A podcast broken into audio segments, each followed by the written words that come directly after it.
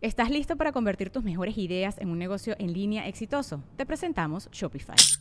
Tal vez no lo sabías, pero nuestro podcast More Than Mamis es un negocio y lo empezamos por supuesto para desahogarnos y hablar sobre la maternidad, no para convertirnos en expertas de ventas y del e-commerce. Así que sí, necesitábamos ayuda para vender nuestro merch y poner en marcha nuestra tienda. ¿Y cómo suena con Shopify?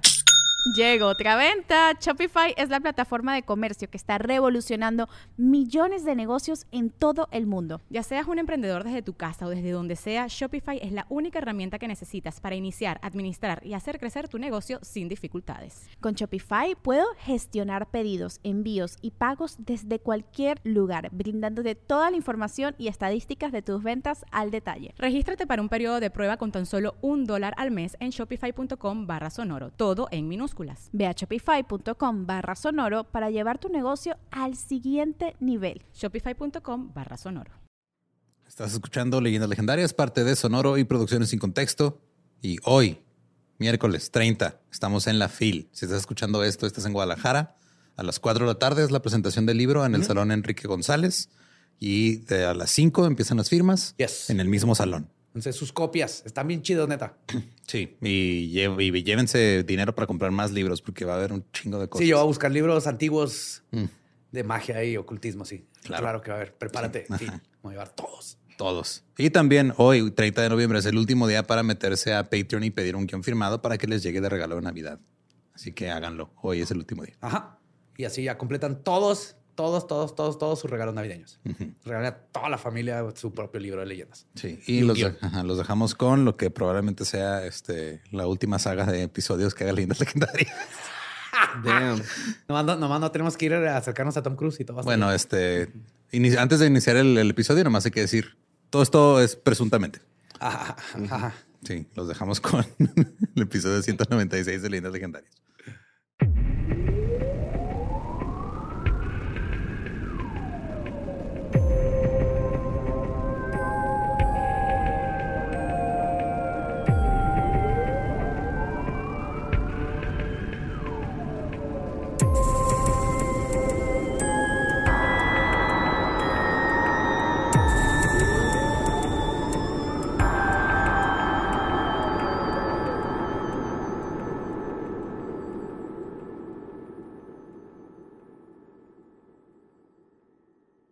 Bienvenidos a Leyendas Legendarias, el podcast en donde cada semana yo, José Antonio Badía, le contaré a Eduardo Espinosa y a Mario Capistrán casos de crimen real, fenómenos paranormales o eventos históricos tan peculiares, notorios y fantásticos que se ganaron el título de Leyendas Legendarias. Oh my God, qué frío está haciendo, pero estamos aquí con ustedes con un nuevo episodio en este miércoles macabroso aquí igual con frío, igual que yo. Cayó nieve, güey. Lolo y... Sí, la montaña Franklin estaba, amaneció blanca ayer o antier. Eh, y luego nos han caído las hojas de los árboles, güey. Está en No, mi parra todavía está medio verdecita. Está, lleno de, El parque de enfrente de mi casa está lleno de hojas. No saben qué hacer. A mí se me hace bien raro eso de que se caen las hojas y lo dicen, mira, esta cosa que se biodegrada solita y le regresa un chorro de, nutrientes al pasto. Hay que meterlas en bolsas de basura y luego echarlas al... Es que se ve feo ahí todo tirado las hojas, no mames.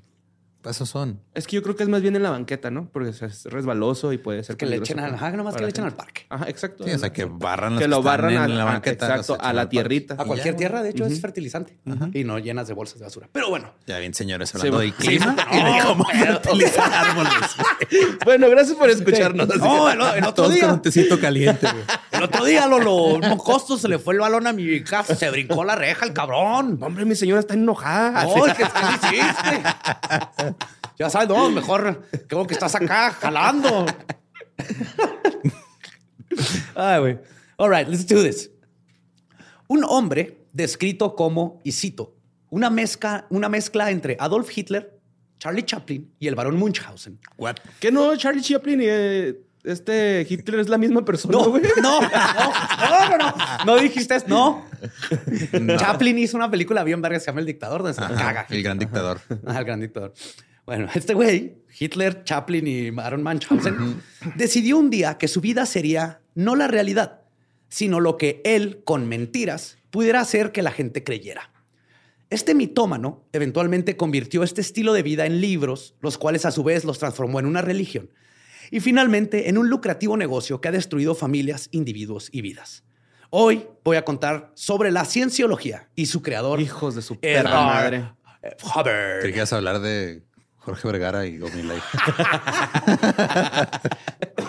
No, al fin se logró. Ajá. Toca cienciología. Van a ser varias partes, pero para que no, no te preocupes, Borre, es como ahorita vamos Sí, a varias Hubbard. partes va a ser donde van a esconder nuestros cuerpos, güey, después de que salgan todas las partes Todas de este. Es un show de stand-up bien verga, ¿no? Nos van a... Sí, güey, vamos a desaparecer como la esposa de Sí, este güey. Y es que es un tema bien amplio, entonces, eh, por ejemplo, en esta parte me voy a enfocar en Hubbard, el creador, y luego en la que sigue en otra cosa, y así. Vamos a ir. Sí, en la la teoría parte- electromagnética de... Sí, la parte 6 va a ser Tom Cruise, güey, toda su filmografía. Una por una. Güey. Ghost Protocol, Mission Impossible. Uy. Oprah. Pues a veces nuestro deseo de certeza es nuestro peor enemigo.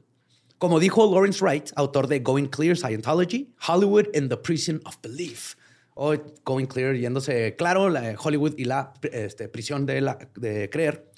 Y cito, hay personas buenas que sin embargo están llenas de una certeza aplastante, que se dedican a destruir cualquier duda. Y esta destrucción sistemática de las dudas que podemos tener sobre algo nos termina destruyendo a nosotros mismos también. Como cualquier culto, la cienciología se ha dedicado a explotar esta incapacidad de dudar. Ha explotado, destruido y presuntamente matado a personas por décadas.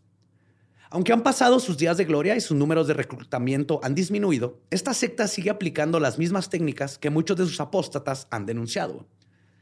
A pesar de su devastador impacto negativo en las vidas de muchísima gente alrededor del mundo, es importante resaltar que la cienciología y sus principios son un rabbit hole desquiciado que no mames, estuvo bien caro en este pedo, que es este, difícil tomar en serio.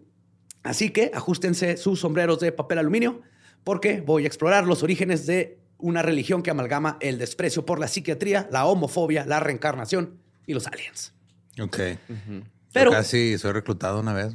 Ahora, Ah, que, sí, fui, ahora que fui de vacaciones Sí, a Los. Ángeles en junio, íbamos pasando ahí caminando. Es que en, en Hollywood Boulevard está un, templo. Bueno, están sus oficinas. Oficina. Güey, eran las diez y media de la noche, güey. Todos estaban tratando de De jalar gente, güey. gente. Pues tienen que, güey, de ahí Ajá. están sacando la lana. Vamos pasando y nomás así nos van a dar un folleto y nomás agarro a, mi hija y le digo, Tania, vámonos, córrele. No, no, no. Mira, Sofía, este es un loquito.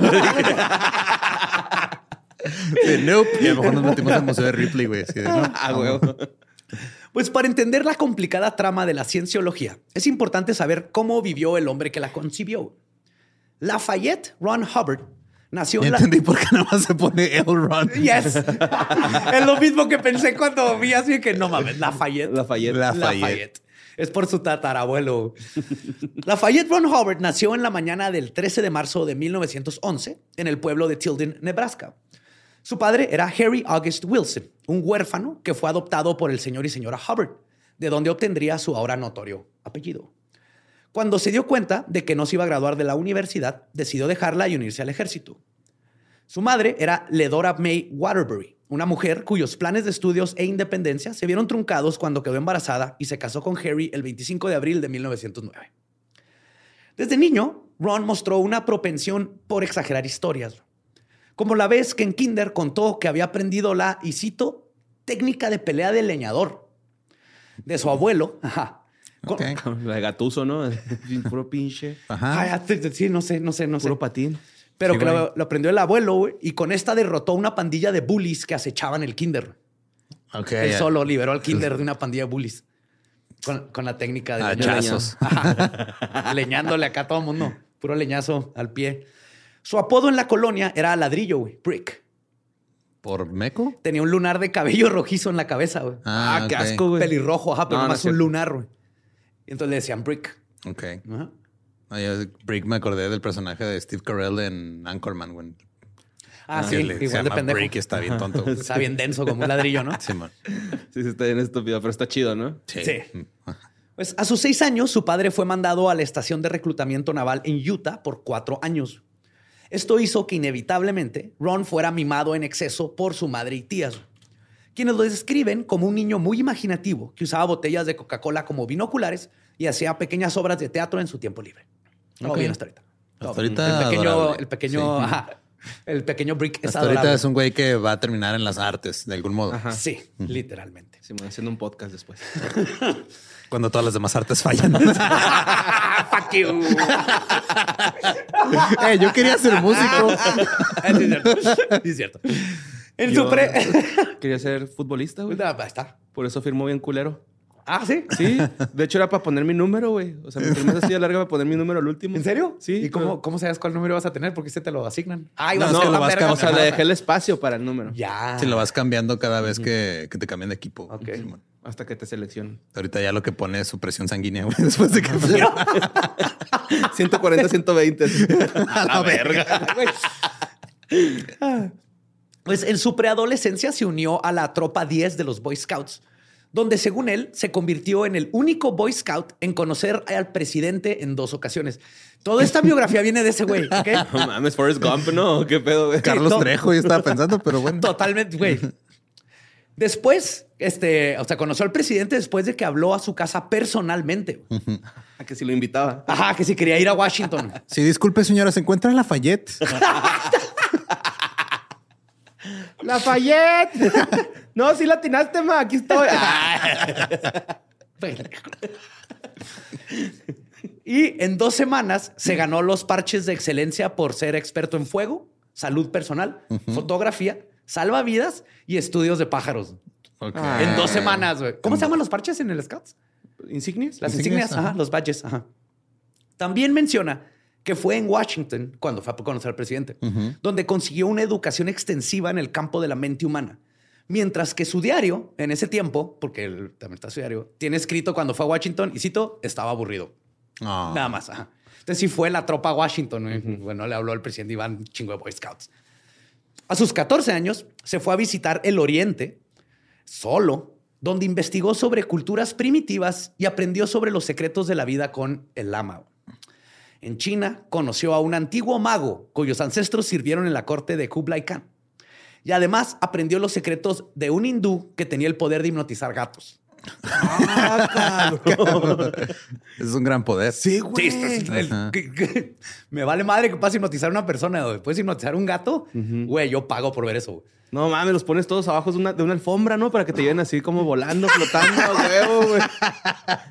Güey, sí, no te acuestas y todos al mismo tiempo Sí. hacen. y el masaje. Oh, shit. Pon a ronronear. Ron. Ron. Obviamente, andando por allá, fue al Tíbet, donde vivió con bandidos. Sí, pues está bien cerquita, ¿no? O sea, Ajá. que son como 10 mil kilómetros. Está el oriente y está el Tíbet. Ajá, ahí, hacia la derecha, pasando el Oxxo. Sí. Cuando estaba en el Tíbet, vivió con bandidos, quienes, y cito, ¿Eran amantes también? Tiburón, tiburón malherido. Vivió con bandidos quienes, y cito, lo aceptaron por su interés honesto en su estilo de vida. ¿Sabes de llegó este niño de 14 años? Dijo, Ajá. hey, ¿qué y se los bandidos dijeron, bandido? ah, nos mama la honestidad. Claro que sí, niño, Pásale, ven para niño, acá. Te vamos a enseñar a carterear, meterte a casa, va a estar bien chido. Yo les voy a enseñar de fuego y pájaros. Luego en Manchuria se hizo amigo de un dictador. What? Sí, de un warlord. Ok, sí. Cuando le mostró su increíble habilidad de montar a caballo. Y el warlord quedó tan impresionado con este niño de 14 años. No mames. El experto Andy en Manny, fuego. ¿no? Ajá. Que dijo, wow, vente, güey. Además, de- descubrió un sitio antiguo arqueológico en las Polinesias y también aprendió a hablar el idioma de Igoroti en una sola noche. De la F, ¿no? Así. El tema de la F. Kefe, pefe, dofo, bandi, bafa, difi, dofos. No sé. ¿Qué pedo, Pues no está fácil, güey. Está muy cabrón sí este está güey. cabrón, sí. Sí. Y, pues, y fue en una noche, güey. Obviamente todo esto fue falso, güey. Pero lo que sí sabemos es que ya su padre estaba en la ya que su padre estaba en la marina, lo moldeó para sus aspiraciones futuras.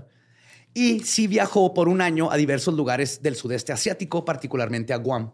Entonces sí estuvo allá y obviamente ahí es donde empezó la imaginación que lo puso en su biografía. O sea, digo, si le hubiera cambiado el nombre y no fuera su biografía, fuera un personaje, güey. Y ya le haces un, un, No. un Forrest Gump, como dijo Borre. Pero no, tuvo No, él llegaba con la gente y les platicaba esto, güey, como si verdaderamente lo hubiera vivido. Ok. Como pueden ver, hay muchísimas cosas poco claras sobre los orígenes de Hubbard. Era un hombre con una alta proclividad a adornar la verdad. Hay muchísimas cosas que él dijo de sí mismo que no cuadran con ningún récord fuera de su palabra. Como por ejemplo que fue un héroe de guerra, que tuvo que dejar el ejército cuando, y cito, fue dejado prácticamente ciego y cojeando por heridas sufridas en batalla. Cuando en realidad el récord muestra que sí, es- en, en efecto estuvo en el Hospital Naval de Oakland en California, pero estuvo ahí por angustia epigástrica y una úlcera en el duodeno. No. Se torció el tobillo. Sí, sí.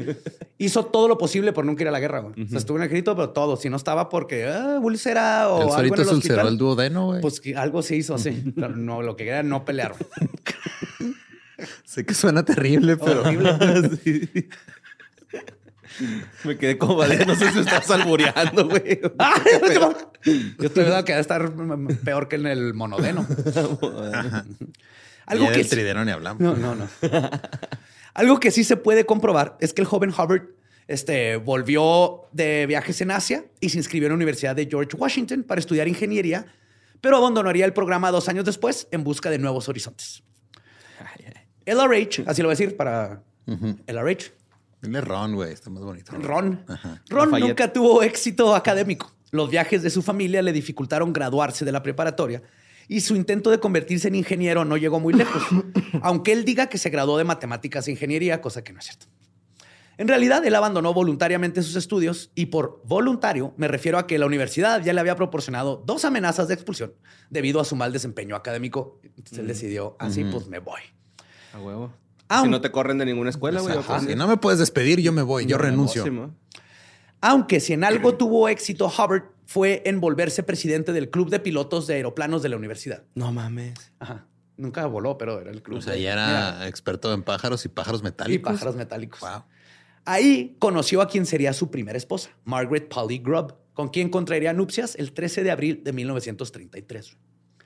En los siguientes tres años tendrían dos hijos y Hubbard estaría en una búsqueda continua para generar más dinero para sostener a la familia.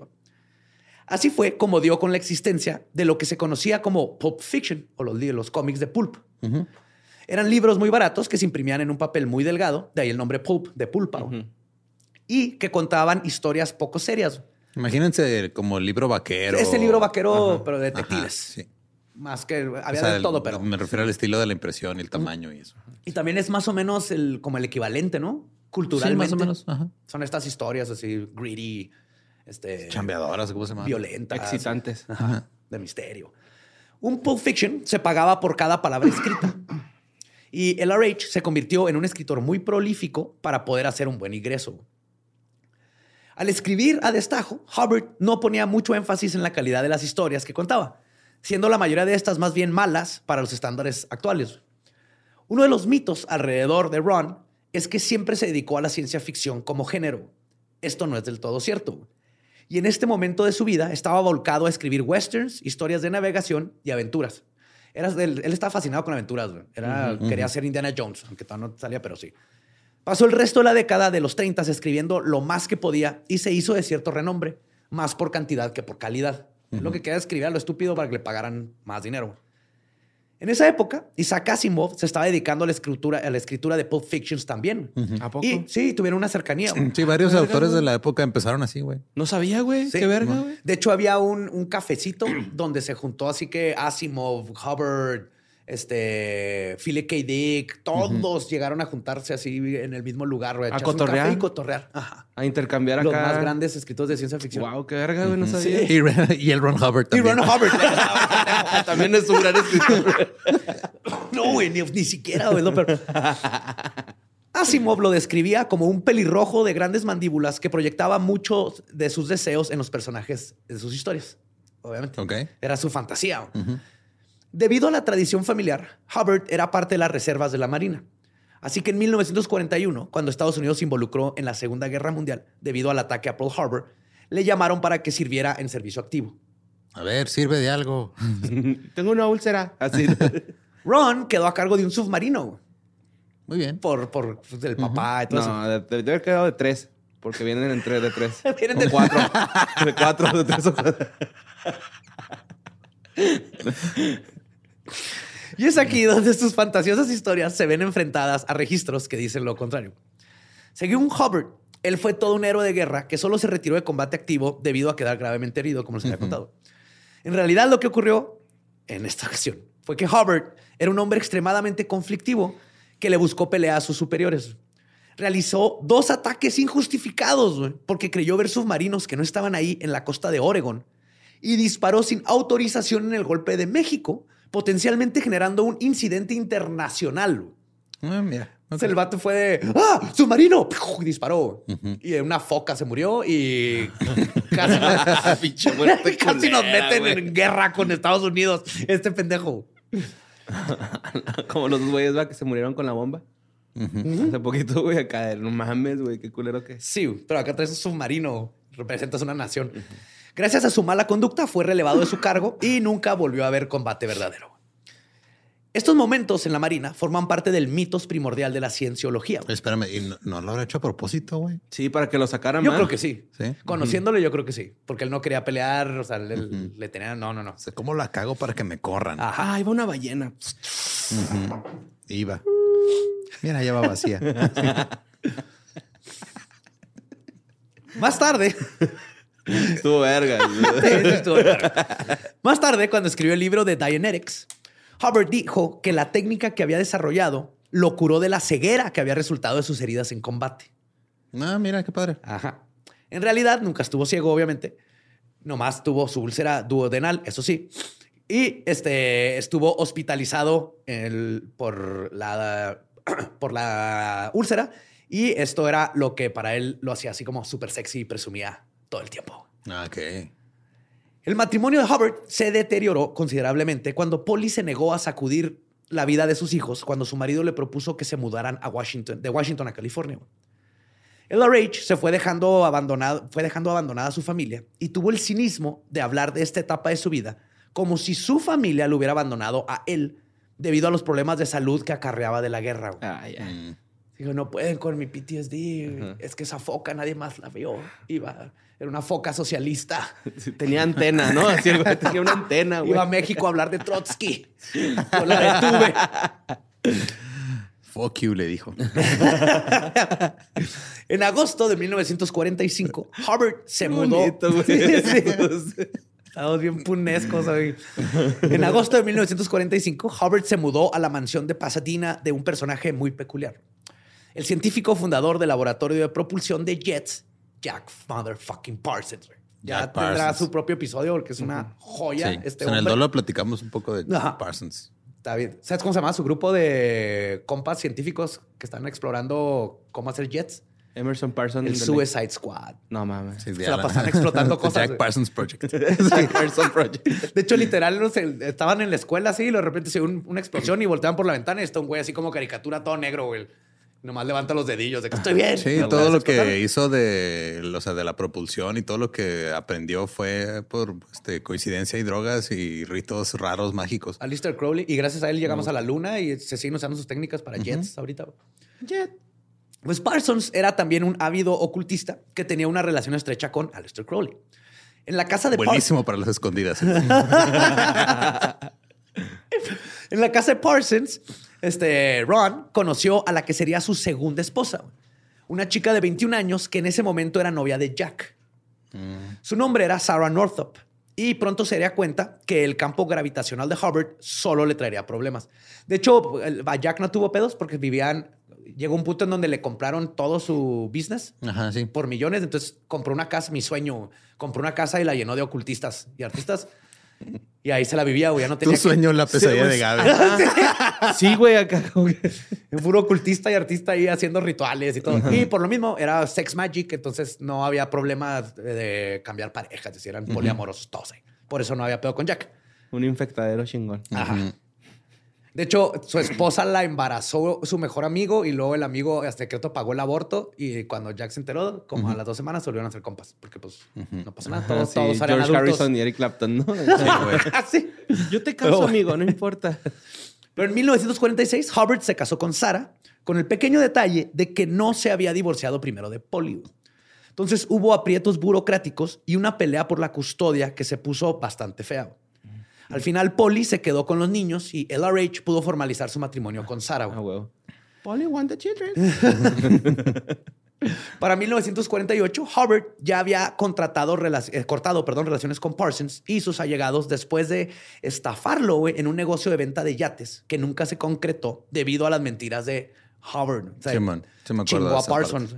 Que fue cuando Parsons hizo un hechizo para un- y hizo una tormenta que hizo que se estampara el pendejo de, de Hubbard.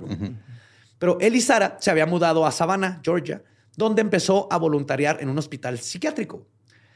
En este momento se estaban formando las bases de lo que se convertiría en el Dianetics. Ahorita les voy a explicar los que no saben qué es Dianetics. En 1949, Hubbard estaba trabajando en un texto que llamaría Excalibur or the Science of the Mind. Excalibur o la ciencia de la mente.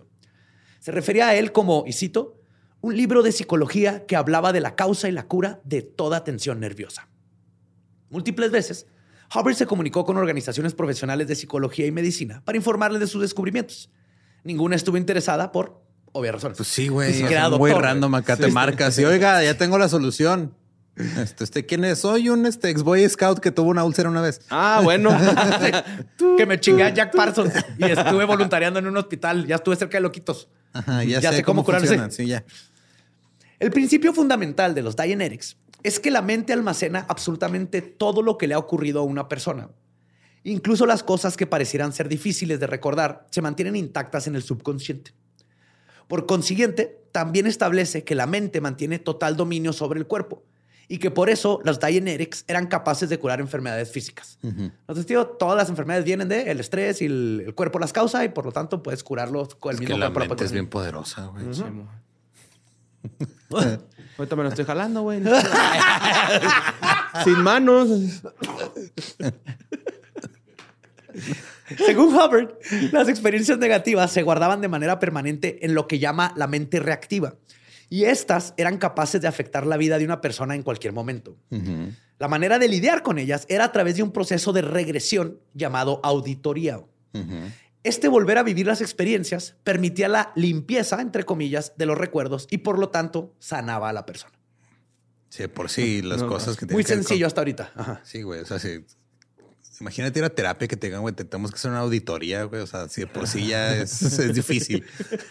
Sí, no, no, doctor, no. Ya entrado 1950, Hubbard publicó su magnum opus, Dianetics, The Modern Science of Mental Health, o Dianetics, eh, la ciencia moderna de la salud mental. El libro y el método en general fueron un éxito.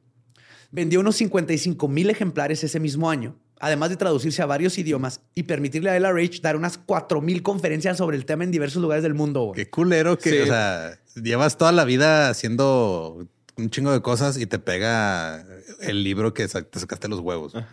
Deja tú, la gente que compró estos 50 mil, 55 mil ejemplares y iban a las conferencias, lo que les conté de su vida, eso les contaba. Y aún así decían, este güey algo tiene, yo le creo a su libro de salud. No sé qué pensar del éxito de nuestro libro, güey. Es de esto, güey. La gente compra cualquier cosa. Entonces, Ajá. Pero el de nosotros está chido. sí, está chido. sí, sí está chido. Ajá. Todavía está disponible en Amazon. Pídanlo. Y en Gandhi y Está en tiendas. Sí. Ajá.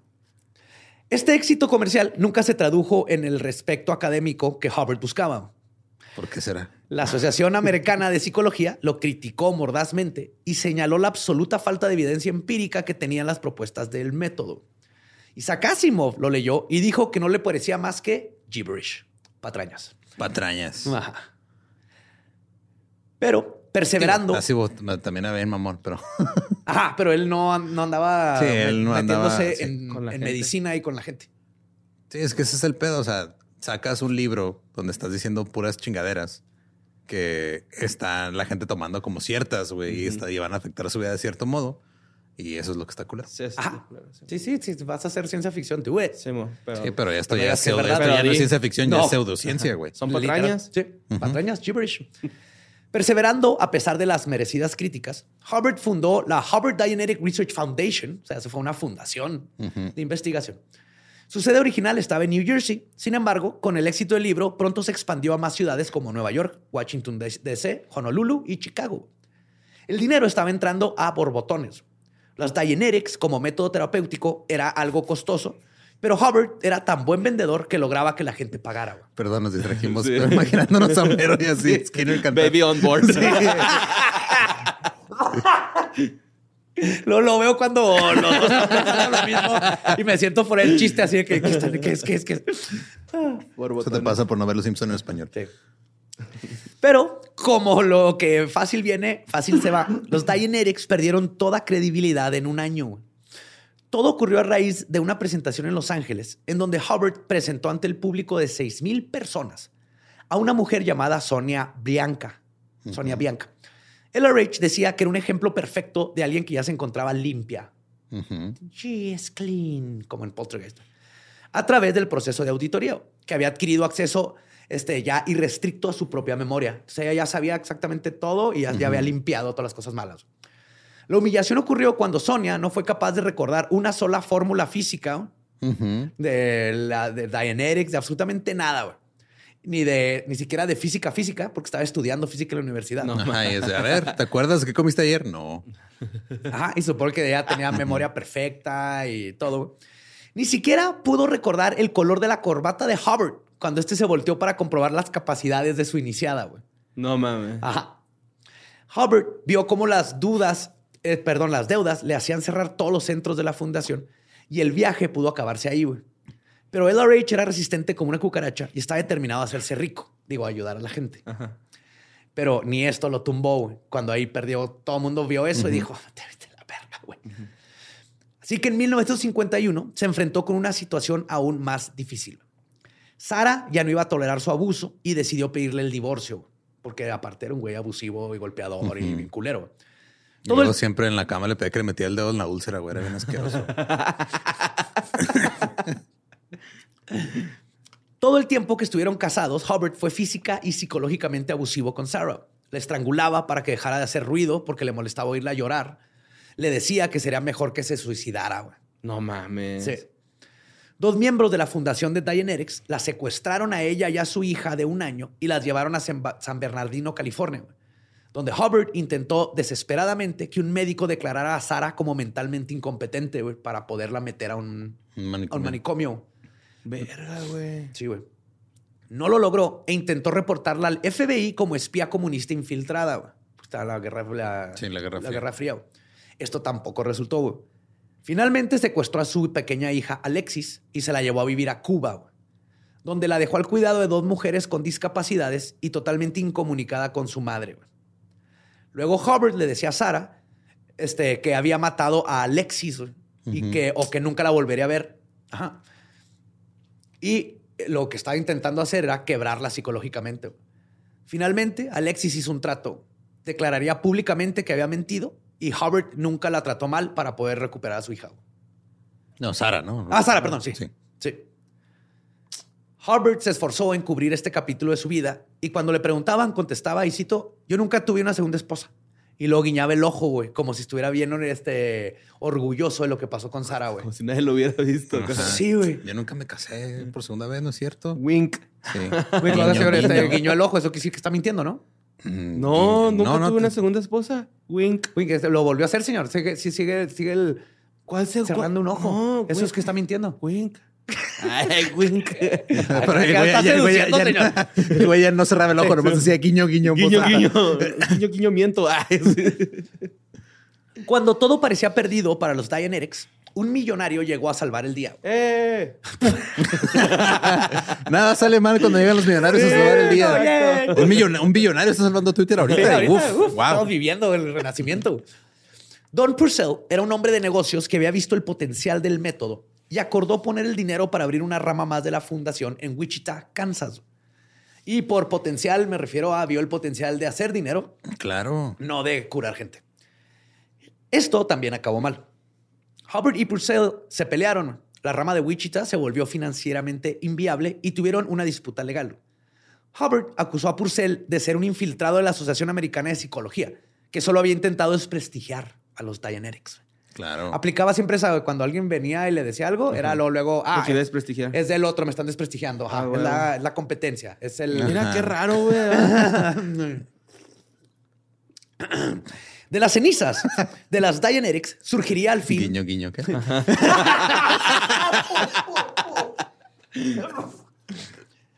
Pero de las cenizas de Dianetics surgiría al fin la cienciología. En mayo de 1952, Hubbard se mudó a Phoenix, Arizona, junto con una chica de 18 años llamada Mary Sue Whip, con quien acababa de casarse. Ese güey cada vez este, Va bajando. Va bajando de edad, güey. O sea, llegó al límite legal oh, ya. espérate. No. ¿No? No. A la verga. No, no, no, no, no. Ahí se dedicaría a promover su nueva línea de investigación, la ciencia de la certeza o cienciología. Ay, güey. La cienciología no es más que la explicación espiritual, entre comillas, de los principios de los Dianetics. O sea, básicamente es el- la precuela. Sí. O sea, es porque, Lo ¿cómo funciona- rebrandió y ya, Lo re- sí. ajá, ¿Cómo funciona Dianetics? Ah, déjame te explico, es que tenés que ver la parte 1. Sin embargo, para mantener el misterio, que es lo mismo que hace la cienciología con sus adeptos, no voy a explicar el origen completo en este episodio, sino al siguiente, porque ahorita nos vamos a enfocar en, En Hubbard, Hubbard. pero les voy a dar lo básico para entender qué chingados hizo ahorita. Ya cuando queden claros los métodos del cultista de Hubbard y podamos entender más cómo es que pudo, cómo que se le ocurrió esto y cómo es que pudo controlar a tanta gente con estas pendejadas, güey, porque son literalmente pendejadas. Y también, perdón, me gustaría tomar este momento para recordarles que esto es en lo que cree Tom Cruise. Sí. Y Danny Beck, Masterson. ¿no? ¿Mandé? Sí, Beck también. Se supone que no, güey. ¿Se O sea, supone él, él- él dice que está ese rumor de que. O sea, que sí fue un tiempo, pero dice que no, pero muchos están. O sea, como que han salido muchos últimamente diciendo esas cosas, Ajá. como para mantenerse dentro de la iglesia o dentro de la, de la secta y, y al mismo tiempo No perder. quedar bien en el ojo público. Ya. Entonces, no sé. Ok. Pero sabemos que Tom Cruise sí. También Pero Danny mira. Masterson cree en esa madre. Ah, sí. Sí, y mira dónde está. Francis, Francis y Hyde. sí los- de-. Y está ahorita Show. justo en, en corte. Sí. Lo- lo Sí, güey, porque mató al, al perro de la novia de la esposa de, De Cedric. Güey, de Sí. Mars Volta y la Y acusó Y la golpeaba bien feo, güey. No, o sea, no, bueno, la- o sea, lo abusó sexualmente antes de que estuviera con Cedric y luego ya después los estuvo torto así mm, chingando y chingando y mandaba a cienciólogos a que los acusaran a su casa. Sí, los Pues em- mataron el perro, güey. Se los cagar. Ajá, envenenaron, porque aparte güey. usó a la cienciología que le tiraban paro. Son bien culeros estos güeyes. Bueno, pero sin embargo, sí voy a explicar que Hubbard inventó que el ser verdadero de la gente era un estado que llamaría tetan. Ujú. ¿Zeta? Tetan. Tetán. Ah. No debes Ah. confundirlo con tetón. Ese es otro, tetán. Con. T-E-T-H-A-N, tetán. Tetan. Tetán, tetán, Tetán. tetán. Un tetán era un ser omnisciente, omnipotente e inmortal que, atrapado en el cuerpo físico de un humano, había olvidado sus capacidades. ¿Simón? O sea, adentro todos tenemos un tetán. ¿Por qué tenemos esta estúpida obsesión con creer que somos más chingones de lo que podemos ser en realidad? No sé, güey, por eso siempre la gente que tuve una regresión era Cleopatra. Güey, porque nunca es así. porque nunca ¿Qué es... pedo con esa Ajá, ruca? sí, que... Güey, cálmate un chingo, güey. Güey, era Ramiro, era un vato que se dedicaba a quitar la caca de un pesebre. güey. Y no tiene nada de malo, güey. No, absolutamente no. Todo el mundo siempre es Dios Tot o Cleopatra o Odín. Sí, también con los animales espirituales, ¿no? No, yo soy un pinche bisonte, güey. ¿Qué tal si eres una garrapata, cabrón? O sea, Sí, Ajá. tal vez a lo mejor eres un Por chupasangre, eso tienes ¿no? que ir a buscarlos. Ajá. Ellos tienen que encontrar. sí. Mi animal espiritual es una lagartija así chiquita. Es un capibara, siempre. un carpincho. Carpincho. Pues el trabajo de la cienciología es restaurar a este, esta parte a las personas que se puede, para que se puedan llamar OP o el Operating Thetan. Ujú. Ajá. O sea, ya cuando eres OP, eres un Operating Thetan. Entonces la cienciología se encarga de sacarte ese tetan, hacer que recuerdes tus vidas pasadas, Ya. que las vidas pasadas eh, también son cósmicas, ¿eh? Hay otros planetas. shit, Ah, sí. Pero ya llegaré a eso. Ajá. O sea, no nomás es en este planeta. O sea, puede ser un tetan. Según la cienciología. Según la cienciología, puede ser un tetan del planeta Omicron 8, donde ahí todo el mundo coge con vacas. güey. Y tose todo el día. Y todo se todavía. Así es, por eso está girando. güey, Con fiebre, el ¿no? Con fiebre. Por eso andan cogiendo con vacas todo el día por calenturientos. Pues- Ahora, después de esto, Sus hamburguesas ya vienen con mayonesa a la carne.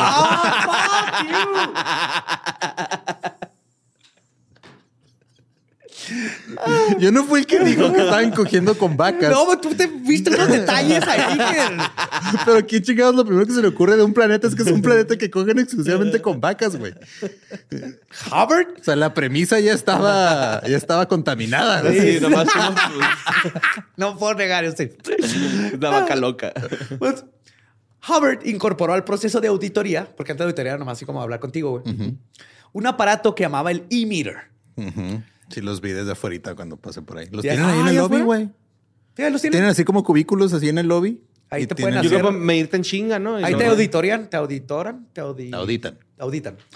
Era un medidor de la actividad, bueno, es un medidor de la actividad electrodérmica, que en realidad no hace nada en concreto, güey. Absolutamente Es nada. el de los toques, ¿no? Sí, Una máquina güey, de toques. es una máquina de toques Ajá. y tiene una agujita y se mueve, güey. Pero el efecto psicológico de sostenerlo mientras se revisan las vivencias traumáticas de una persona es indudable. El e-meter es un método de intimidación muy efectivo. O sea, tú estás agarrado a esta madre y luego te preguntan cosas, parece entre detector de mentiras, madre de toques, bla, bla, bla, pero te están preguntando así de que eres, eres homosexual y no le has dicho a tus papás y lo ves que se mueve la agujita y entonces, eh, ay, güey, ya supo la máquina. Entonces, pues sí, y te empiezan a sacar tus secretos y te A empiezan la a... verga. Sí.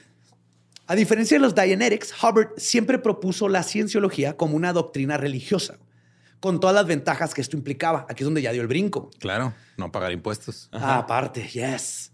Se extendió como un incendio forestal y pronto habían sedes de la iglesia de la cienciología en prácticamente todo Occidente.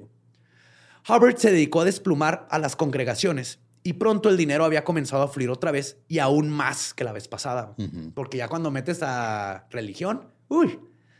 Sin embargo, la confrontación con varios gobiernos no se hizo esperar. Una organización no obtiene el estatus de religión frente a Hacienda solo porque sí. Y el gobierno de Estados Unidos pronto dejó en claro que no iba a darle ventajas fiscales a Hubbard, porque lo primero que hizo es, hey, soy una iglesia y no quiero pagar impuestos.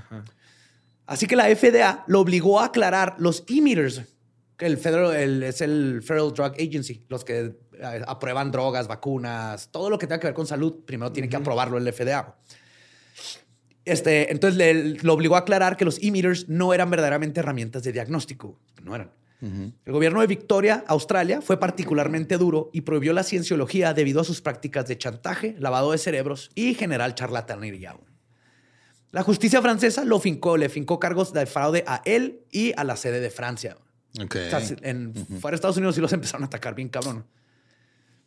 Hubbard se tomó muy personales los ataques de la justicia y se volvió aún más paranoico. Es aquí donde el concepto de persona supresiva nace. que Es muy importante.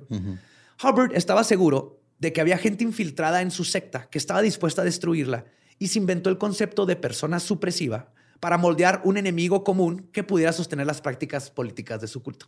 Sí. Como en todo culto. Sí, Siempre que hay son alguien... ajá, todos los externos que no saben qué está pasando. Tú eres el que tiene la verdad y ellos vienen a chingarte. Vienen a chingarte. Entonces, cuando te digan que estás bien pendejo por agarrar una máquina de toques y creer que eres un alien de Omicron 8 que coge vacas, dices, ah, huevo, este güey es un pendejo y viene a chingarnos. Que el mayonesa es la carne. Exactamente. Como le hacen todos los de cultos. Necesitas ese enemigo exterior. En las auditorías se hacían preguntas cada vez más íntimas que pudieran resultar en algo incriminatorio, como te contaba. Se ponía énfasis en si la persona había tenido inclinaciones o pensamientos homosexuales. Básicamente extraían material de chantaje que pudiera ser usado luego en caso de que alguien quisiera abandonar la cienciología Ok. o que tuvieran que manipularlo para que les ayudara a hacer cosas que no querían hacer. Y lo de lo este, homosexual está en contra. Entonces, a la hora de que lo dices, te dicen, no hay pedo, te voy a curar. Ah, ajá. Pero ahora ya sabemos. Una Saluda a persona... John Travolta. Ah, también John. Travolta es. Y Tom Cruise.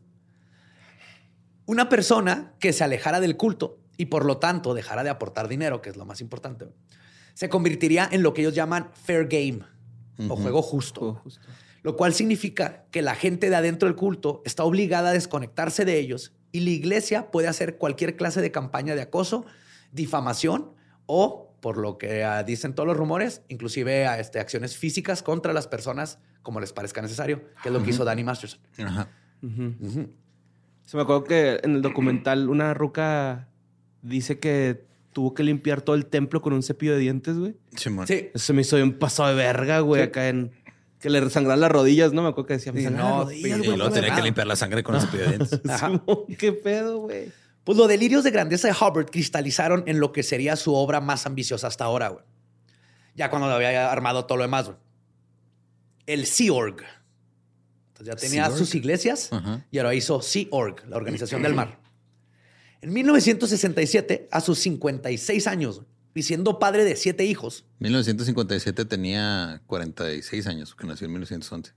y 1967, Ah, 77. entendí mal. 67, ajá. Va, Simón. y siendo padre de siete hijos, LRH compró su propia flotilla de barcos. la mayoría en muy mal estado, y se nombró a él mismo el Comodoro. No. The Commodore. Y así le tenías que decir, mi, mi Comodoro, ¿cómo está, señor Comodoro? Ah, no mames. Comenzó a vestirse con su propio uniforme de capitán de barco. Que que de soltarle un vergazo a ese güey. Traía su gorrito de capitán, mamón. Ahí están sus Como fotos. Johnny Knoxville, Es el güey. problema, güey. Si alguien hubiera sentado de un vergazo cuando empezó con sus chingaderas, hubiera bajado huevos ya no hubiera pasado Ajá. tantas cosas, güey. Ajá. Pero nadie lo quiso sentar de un vergazo. Y pues se dedicó a reclutar a la gente más joven que se había relacionado con el culto para que hicieran básicamente trabajo gratuito. La verdadera razón de esta maniobra era porque para este punto la CIA y el FBI estaban detrás de él y su culto. Así que pensó que si pretendía que había dejado el mandato de su iglesia y se había convertido de nuevo en un explorador, que todos sus problemas desaparecerían. Además, navegar en aguas internacionales es buena porque es una buena forma de alejarte de tus problemas y que ningún gobierno del mundo te pueda chingar. En anticipación para su resignación, porque lo hizo formal, LRH formó un comité especial para determinar cuánto dinero le debía la iglesia a su fundador de, la- de todo el mundo. Se determinó, o él determinó, que eran 13 millones de dólares, cantidad que se sacó del culo y que en su benevolencia decidió perdonar la deuda y lo partió. Ah. Miren, cabrón, ustedes me deben 13 millones de dólares. Pero no nada, no, yo me voy a no mi barco. ya- Tut, tut. no Díganme, Comodoro. Comodoro, Fuera. Y se sale, se sale el güey. Bye. Entonces, se fue al Sea Org. Y la Sea Org era su ejército personal. Los miembros firmaban un contrato de un billón de años, o sea, un, un mil millones. millones de años, ajá. Ese es tu contrato, es lo que dura, güey. Un billón de años, Un porque acuérdate que viven un chingo de... Ajá, tu sí. contrato dice one billion years y lo firman. En el que se comprometían a mantener su puesto en todas sus reencarnaciones. No se les permitía trabajar fuera y hacer otro ingreso. Vivían en los barcos, ganaban casi nada de dinero y hacían labor manual extenuante todo el día. No se permitían niños, por lo que se proporcionaba una guardería pésimamente atendida, porque sí habían unos, pero de preferencia no te dejaban meterlos. O directamente se presionaba a los miembros para que se realizaran abortos en caso de quedar embarazadas en el barco, en alta mar. Además de esto, como en toda comuna, la hipocresía era obvia y rampante. Hubbard y su familia gozaban de todo privilegio, mientras los demás sufrían por la promesa de elevarse espiritualmente. Por ejemplo, mientras que los miembros del culto tenían que a veces alimentarse de sopa hecha con agua de mar, porque no habían provisiones. Bueno, ya no gastan en sal. Ajá, ya está Sopa saladita. marinera. Sí, mo- sopa- sí, ya le echas un pulpillo. La familia... Un tomate marino. ¿Que no es pepino marino? También de dar tomates, ¿no? No voy a decir que no, porque he cuestionado ¿Quién tu sabe? sabiduría de animales. No, es que siempre yo me no equivoco. sé. O sea, Sí, seguramente debe no, haber- debe haber un tomate marino, a pero pues hay pepino de mar, pues chance ahí. Salada César del mar, güey, ¿no? Y almejas. Pepino de mara y almejas. ¿Qué está diciendo? Así que la familia gozaba de todo lujo. Mike Goldstein cuenta, que era uno de los miembros de Sea que en una ocasión la iglesia lo mandó de Los Ángeles a encontrar el barco, güey, que andaba en otro lado del mundo. Ok. O sea, le dijeron, tienes que ir con este paquete misterioso, un, paquetote frío. Y le dijeron, no lo puedes abrir bajo ninguna circunstancia. El güey tuvo que volar de Los Ángeles a Nueva York, luego a Casablanca, finalmente a Marruecos, porque aparte él llegaba y el barco se seguía moviendo. Pero finalmente llegó con esta carga preciosa. Y es ahí donde se enteró que todo este desmadre era una caja que contenía un par de calzones nuevos para eh, R- RLH y 14 cajas de camarones congelados para la familia. No Wow, mamón, güey. Que me sorprendió. Que usaron era- de estafeta, güey. Sí, Creí Sí. que iba a ser los mecos congelados de, de Ron, la neta. Pero no, camaroncitos congelados que nomás comieron la familia. güey. Ok. Otro Esos de los- calzones van a oler a camarón todo el tiempo. eran mismo- calzones y venían porque Ya huelen, ¿eh? esa caja lo hicieron abrirla, güey. Se asustó Ajá. Porque él no sabía qué era. Le dijeron que no la abrieran, entonces la tuvieron que abrir. Los calzones venían así con unos ganchos de metal, así perfectamente planchados, Ok. colgados adentro de una bolsa de plástico. Yes. Otro de los miembros de Sea Org, Bill Robertson, cuenta que en el cuarto de Ron podías encontrar todo tipo de drogas. Y cito, parecía que se estaba tomando 60 mil píldoras. Yo estaba enfurecido, particularmente después de, que su- de sus diatribas contra la profesión médica. Que siempre decía, la medicina es falsa, la psicología es falsa, lo único que necesitas para curarte es Tu mente. tu mente y, y el e-meter. güey. Como Bart. Pero bien que se tomaba sus pinches pastillas. Durante toda su carrera, LRH había cultivado la idea de que la medicina era un engaño y que Dianetics era todo lo que se necesitaba para estar saludable. Y esta retórica eventualmente le mordería su trasero, porque luego le empezó a pasar que el güey, por sus úlceras o problemas, pedía este, morfina o medicina bien cabrona y su doctor le- le- no se las daba porque decía, no, no las necesita, este güey se puede curar con la mente. güey". Y no era por mamón, güey, era porque, No, porque creía también en creía, vida, También ¿sí? creía, claro. Y entonces, por ejemplo, dijo, me duele un chingo, consígueme algo. Y luego era así que no, no, no necesita. Y no la conseguía. Y luego el güey se emputaba y les gritaba. y- ajá.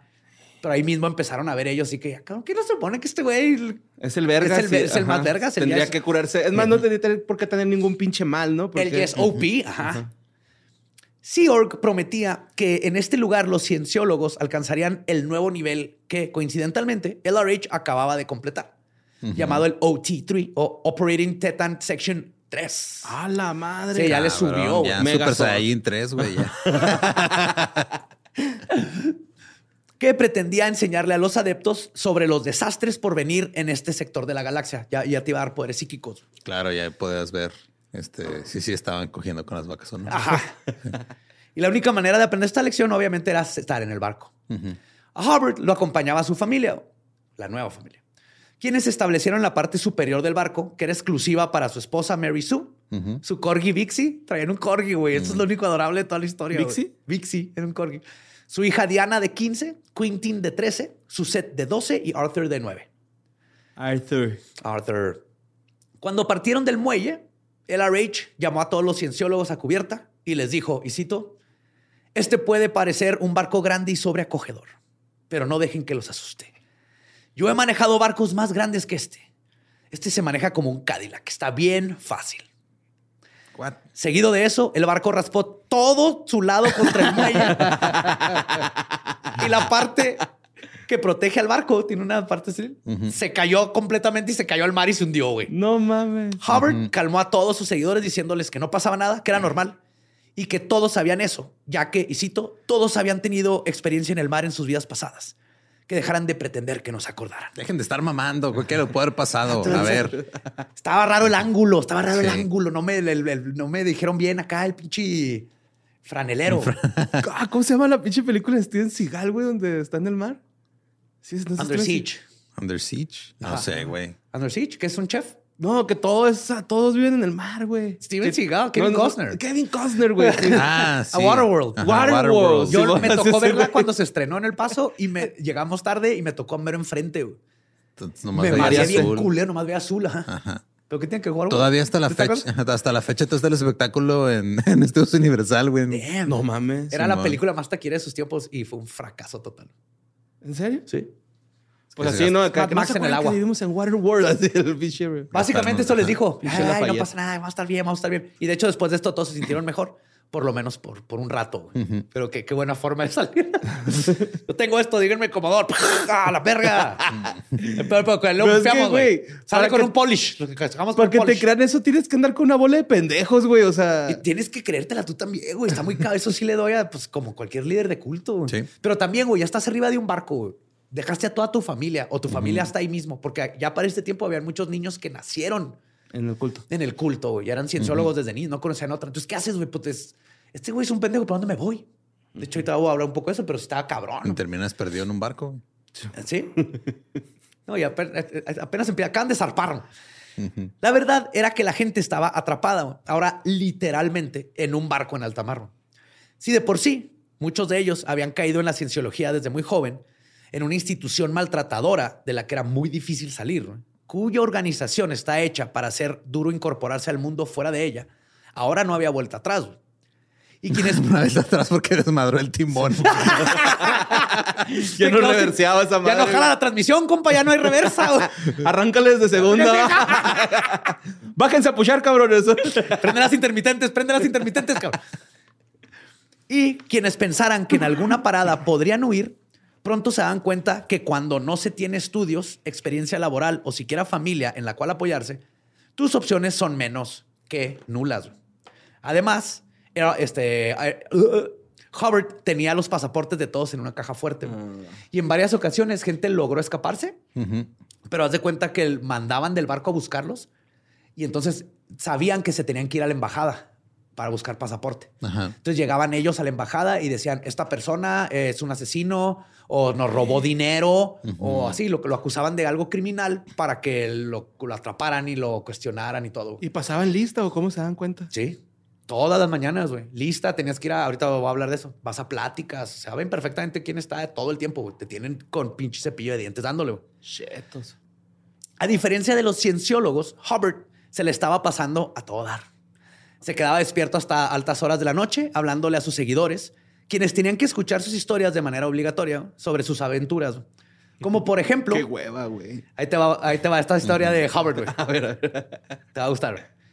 Como, por ejemplo, cuando era un piloto de carreras en la civilización de Markab, que había existido hace millones de años en otro planeta.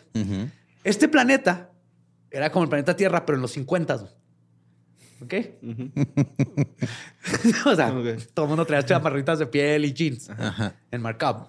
Pero con la tecnología de viajar al espacio, obviamente. Están más avanzados a nosotros, pero siguen, Ajá. siguen usando pampadoos y hagándose a putazos con, con canciones. Entonces, RLH era conocido como el dragón verde, que se murió en un accidente cuando rompió el récord de velocidad del planeta, porque tenía Ok. carrito así como Ujú. Un bólido. de los 50, estos hot rods. Hot rods, pero espaciales, y se murió. Un bólido pero, espacial. Bólido espacial. pero regresó, güey. Reencarnó en el Diablo Rojo, güey. The Red Devil, ¡A la verte! que batió el récord del dragón verde, güey. No, No. mames. Pero también se mató. Rompió su Entonces, propio récord. Luego regresó como la racha azul, güey. The Blue Streak. Y volvió a batir su segundo récord. Ujú. Y fue aquí donde se dio cuenta que ya no tenía caso regresar, güey. Porque lo único que estaba haciendo era superar sus propios récords. Y esto era aburrido. Entonces decidió trascender. Y ya reencarnó mejor en alguien más, güey. Rompió su récord tres veces. Qué y tú tenías que estar sentado ahí, güey, después de comerse una pinche sopa de agua de mar. Con tomate Escuchando marino. esta mamá con Escuchando tomate y almeja. Con tomate marino, pepino marino güey. Y almeja. y albahaca marina. No seas mamón, güey. Yep. Y, y lo mejor es que tenías que pretender. Tenías que pretender que. Oh, que- qué que chingona neta. historia, Yep. Esta historia, igual que todas las demás que contaba, siempre eran tratadas como verdaderas, ya sea porque tenían el cerebro lavado o simplemente porque dudar del maestro podía traerte castigos muy severos. Uno de estos era que te ponían un trapo gris en el brazo que denotaba que había sido demeritado por cualquier falta. Era como de vergüenza. El apestado. Ajá. Ah, la peste. Pero habían un chingo de gente con esa madre. Hasta en un punto, el Corgi Vixie rompió una de las reglas, güey, que no encontré cuál fue, güey. Pero traía su trapito gris en el cuello, güey. No mames. A Vixie también la demeritaron, güey. Yo creo que se quemó con algo de Vixi, ¿no? Así. O sea, pisó caca de Vixi o algo así. Yo creo. Y la castigó. Y la castigó. Ajá, Estás porque ya tener dementada. reencarnación. Como hay que regalarle un trapito gris a Maggie A en Maggie. Navidad. Cada que nos Cada robe comida, comida. güey, se lo ponemos. No mames, de comprar un pinche traje completo. un mameluco, de Mameluco perro, gris. güey. No mames. Se está comiendo el pinche pavo que está en la basura. Güey, siempre güey. que se caen a cuidarlo, o sea, MJ o Jesse o así, se mea, güey. Así como, ¿quién eres tú? Esta no es tu casa. Y psh, mea la casa, güey, como para... Para distraerlos, ¿no? ¿Ves? Para ah, eso lo hizo una vez con nosotros. O sea, una vez se meó para distraernos para robarle la comida a Aldo. Qué verga. Está muy cabrona esa, esa perra. La vi, Maggie. Sé que me escuchas. Otro castigo era ser arrojado por la borda. La Maggie. La pobre Maggie escuchando a Badía contar sus historias. Este, otro castigo era ser arrojado por la borda. Los aventaban a lo pendejo. Neta. Güey, habían, cuando estaban en España, habían pescadores españoles que se salían, que estaban pescando, pescando y, era, y, era, cienciólogos. y era parte de, no, no, se cagan de la risa, güey, porque era esta bola de pendejos con un corgi, con un trapo, aventando gente por la, la deriva, güey. Sí, pero los dejaban ahí hasta que. No. O sea, los, ¿cuánto tiempo los dejaban ahí hasta que. Pues tenías que nadar hasta encontrar cómo volverte a subir al barco. ¿Qué pedo? No seas culero, güey. Una de estas fue Julia Salmón, de 55 Ah, no, pues ella no tuvo problema. No, sí, güey, porque nada arriba arriba, güey. El mar es completamente no diferente. para dónde ir, güey. De 55 años, mamón. Quien casi muere al caer de una altura de tres pisos porque ¿A quién le manda? está alto el pinche güey. Otro castigo considerado peor que ser arrojado al mar era ser en este, encerrado en el cuarto del ancla. güey.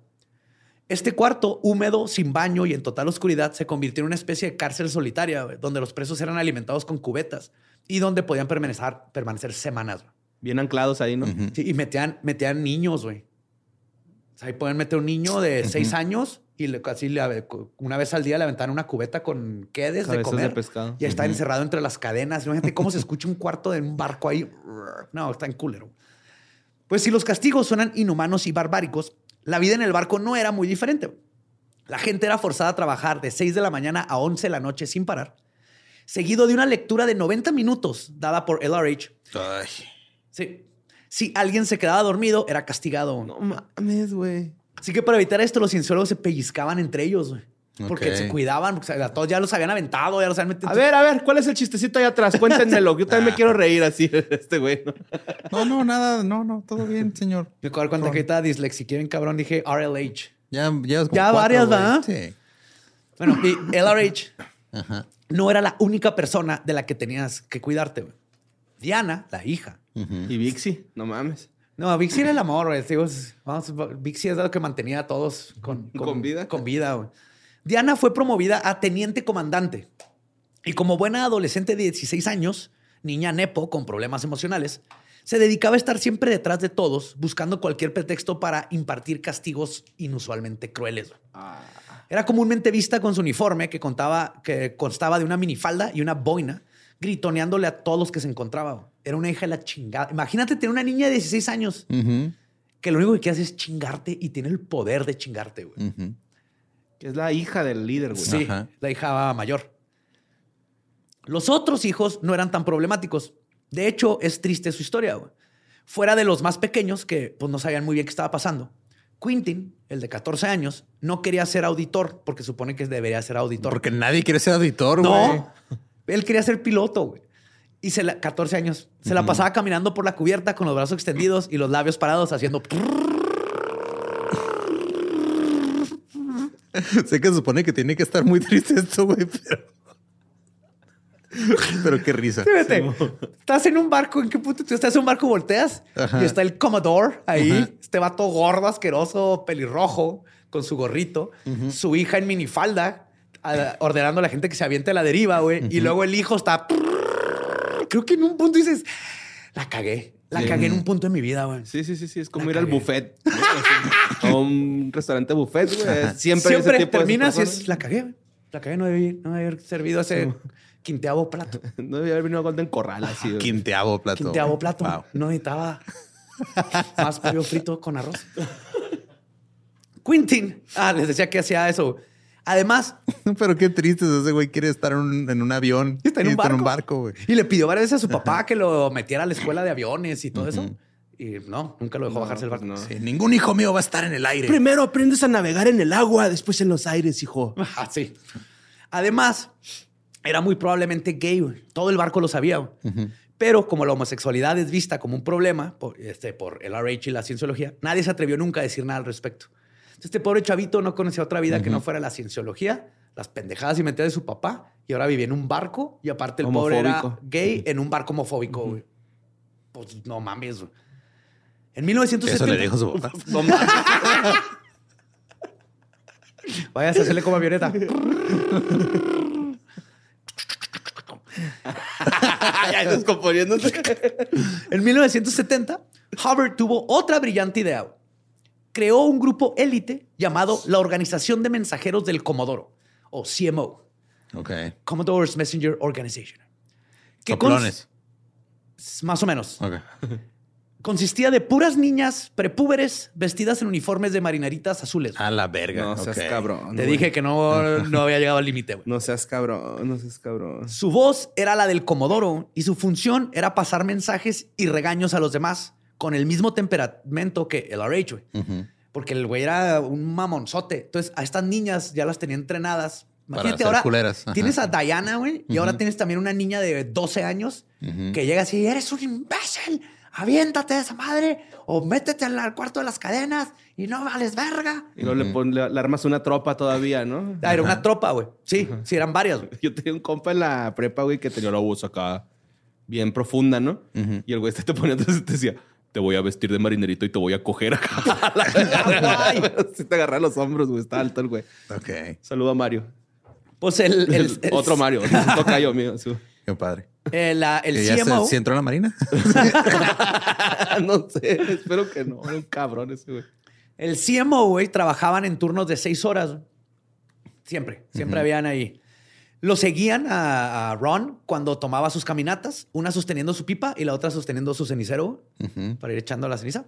Cuando dormía, dos de ellas estaban siempre afuera de su cuarto y cuando sonaba la alarma, entraban para vestirlo. What the fuck, güey. Es un pinche anime, güey, eso, güey. ¡Ah, sí! Y Muy pues, desquiciado. sí, güey, estaba de la chingada, güey. Ah, o sea, ahora tenía ahí. De hecho, la, la esposa hubo un punto donde dijo, güey, what the Está fuck. raro esto, Ah, ¿no? Esto ya la rompió. Ajá. Dijo, esto ya te estás pasando de verga. Pues la rompió en el sentido de que ya no podía, pero no lo dejó. Eso fue siempre fiel. güey. Hubbard estaba cumpliendo todas sus fantasías hasta que a finales de los años 70, debido a los cargos que le fincaron en Francia, tuvo que comenzar a esconderse por miedo a ser extraditado. güey. Y en los demás países lo empezaron a poner trabas y ya no le dejaban estacionarse en ningún lado. Bueno, no es estacionar, ¿verdad? es Ujú. doquear. Ajá, esa es la Sí, palabra. Estacionar su barco. Simón, Ajá. pues está bien dicho, ¿no? No sé. No, tiene que ver enmuellar. Enmuellar. Enmuellar. sí. No, y aparte estacionar un barco en paralelo sí es un pedo bien cabrón. Sí. Sí, yo lo he visto, Es un desmadre, Simón. pero eso puede. Los- Ah. Cuando son los muelles, hay videos de, o sea, no me acuerdo por qué, pero hace como cinco o seis años me puse a ver videos de para muelles muy este, transitados, un chingo de barcos acomodándose. Es impresionante de ver. Sí, están, lo impresionante es que floten esas madres. Sí. A veces se atoran y tapan todo el suministro del mundo, pero Ajá. Pues el güey había amasado una fortuna, así que pasaba el tiempo en diversas propiedades a lo largo de Estados Unidos. Volvió a escribir y en esa época publica Battlefield Earth, una novela de ciencia ficción que luego sería llevada al cine en una terrible película. es horrible. Esa madre es de las peores. Yo, o sea, yo sabía a qué me había metido cuando dije, ok, dicen que esta es la peor película de ciencia ficción de la historia. Voy a verla, a ver si es cierto. Y si es cierto, güey. Sí, sí Pero, o sea, pero explica la historia. es- o sea, Battlefield Earth es literalmente como una biografía. güey. Es historia verdadera, no es ciencia ficción para, para Howard. Howard. Pero debido a una investigación llamada Snow White, perpetrada por el FBI, todos los documentos de la cienciología fueron sacados a la luz. Y Hubbard se convirtió en noticia nacional. Humillado y preocupado por su seguridad, también comenzó a dudar de la lealtad de sus súbitos cercanos, como pasa con todos los pinches cultistas. Perdón. Que ahora conocían la verdad de la farsa que los forzó a vivir. O sea, ya yo creo que tenían dudas, güey, pero ahora sí ya salieron los pinches documentos y está toda la gente diciendo, güey, ¿qué pedo con esto? Así que a finales de febrero de 1980, unos días antes de su cumpleaños, número 69, Hubbard desapareció. Durante seis años, ni su esposa de 25 años, Mary Sue, sabía de su paradero. Luego se supo que Pat Brokers, uno de los únicos cienciólogos en los que eh, LRH aún confiaba, se había estado encargado de, este, encargando de él. Fue Pat quien además se encargó de desviar fondos de la iglesia para tener dinero. Así es como LRH todavía podía sobrevivir. Pero Pat no estaba solo, güey. Tenía un ayudante. Un pequeño joven asmático y ñango, güey, de 19 años, que había comenzado como camarógrafo para el culto. Su nombre era David Miscavige. hijo de la verga ese. Yes. Y en el siguiente episodio vamos a hablar precisamente de ese pendejo. güey. Tun, tun, tun. En enero. ¿Dónde está tu esposa, Miscavige? Exactamente. Así empezó, güey. Era un morrillo ahí Ajá. toñango que se coló desde ese tiempo. Yo también era un morrito ñango, güey, pero yo no desaparecía a nadie. No. en enero de 1986, de la manera más mundana para un hombre que vivió su vida pretendiendo ser un dios de otro planeta, LRH sufrió de una embolia de la cual no se recuperó. Su fallecimiento estuvo Embolido. Superó su, su récord por cuarta vez, ¿no? Rena- renació allá, güey, en Macapa, en otro carro, güey. Ahora era el, la ardilla fosforescente. Se le acabó El coágulo rojo.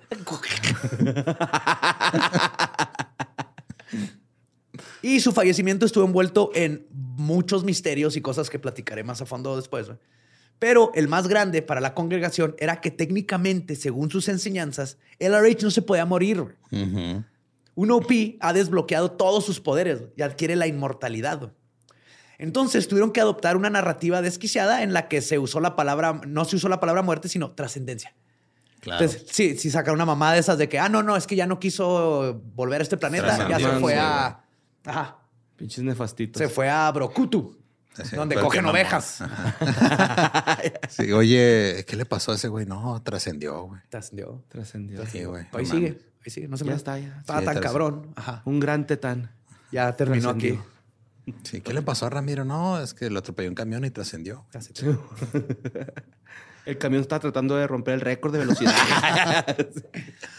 LRH había superado los confines de su cuerpo mortal y algunos de sus allegados originales creían que es posible, creen que es posible que regrese. güey. De hecho, lo están esperando. no seas mamón. Sí, güey. Al fallecimiento de Hubbard, con una serie de conspiraciones, tranzas y muchas mentiras, el joven asmático ambicioso llamado David Miskevich logró colarse como líder de facto de la iglesia. Tristemente para el mundo, a diferencia de otros cultos, la muerte de LRH no acabaría con su legado de daños físicos, morales y financieros. Al contrario, el fallecimiento del líder se iba a convertir en el comienzo del periodo más agresivo y peligroso de esta secta. Y eso lo veremos en la parte 2, donde analizaremos, ahora sí, lo que, este, lo que todos están esperando. El momento en que Tom Cruise brincó en el sofá de Oprah y arruinó el matrimonio con Nicole Kidman. Y Kerry Holmes. Y Katie Holmes. Katie Holmes se la, con- se la consiguieron. Sí, porque lo de Kerry Holmes fue lo de Oprah. Nicole Kidman Sí, cierto. Ajá. Ajá. Sí, y luego el güey usaba tacones para alcanzarla. Yes. Mm. Y sus dientes no están alineados a su rostro. Ajá. Sí los tiene. Los tiene chuecos. Ajá. O sea, está como así, como si estuvieran recorridos, ¿no? Ajá. Ajá, como a la izquierda. o a lo mejor sí. Pero hace sus, Güey, ¿Lo has visto o sea, correr, güey? Sí. Supera tiene- sus stunts cada película. Tiene casi pinches tiene 60 años y anda brincando edificios, güey. Ajá. No, sí está cabrón. Sí está cabrón el güey, la nesta. Pero Pero son mamás. Son qui- que esté- pienso igual que Cartman cuando lo veo, la neta. Sí. Quiso desaparecer un video en el que está dando como una plática en, un- en el templo de la cienciología y saluda a un pinche. Es como un retrato como de dos metros de Hubbard, güey, que tiene ahí. De marinerito. Y lo saluda. Ajá. Ajá, lo saluda así. Ahí sigue. líder y todo. No lo pudo desaparecer, obviamente. Pero tú lo quiso desaparecer del internet y no pudo. No se puede desaparecer nada del internet. No, al Así contrario. El Barbara Streisand Effect. Cuando quieres desaparecer algo de internet, más, va a Más se salir. aparece. Como el episodio 29. Ajá. ¿Cuál? Como el video de Kim Kardashian. Ajá. Así es. Y pues recuerden que nos pueden seguir en todos lados como arroba leyendas podcast. A mí me encuentran como ningún Eduardo. A mí como Mario López Capi. A mí, como el va diablo, nuestro podcast ha terminado. Podemos irnos a pistear. Esto fue palabra del Commodore.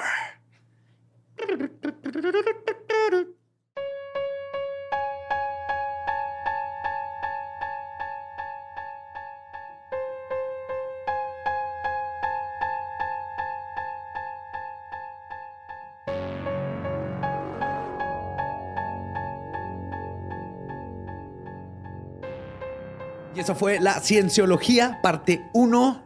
El Ron Hubbard. Lafayette. Lafayette Ron Hubbard. Yes, así que ya parte de esta serie va a ser así. Es- hoy vimos a Hubbard.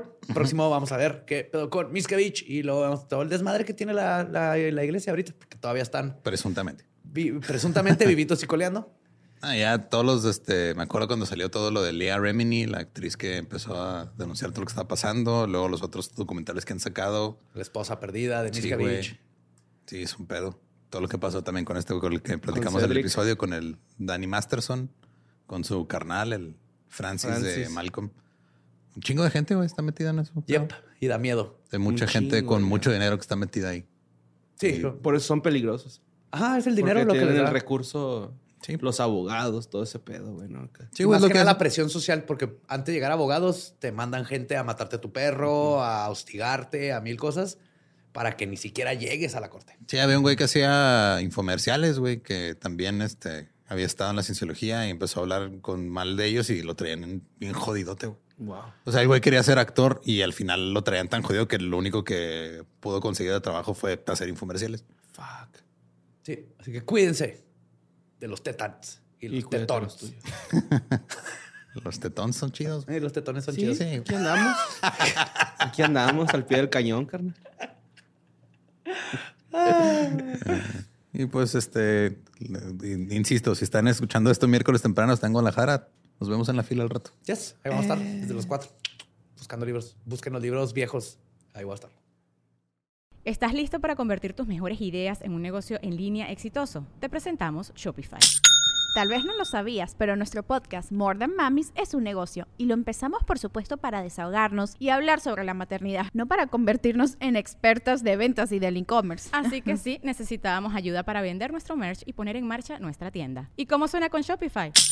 Llegó otra venta. Shopify es la plataforma de comercio que está revolucionando millones de negocios en todo el mundo. Ya seas un emprendedor desde tu casa o desde donde sea, Shopify es la única herramienta que necesitas para iniciar, administrar y hacer crecer tu negocio sin dificultades. Con Shopify puedo gestionar pedidos, envíos y pagos desde cualquier lugar, brindándote toda la información y estadísticas de tus ventas al detalle. Regístrate para un periodo de prueba con tan solo un dólar al mes en shopify.com barra sonoro, todo en minúsculas.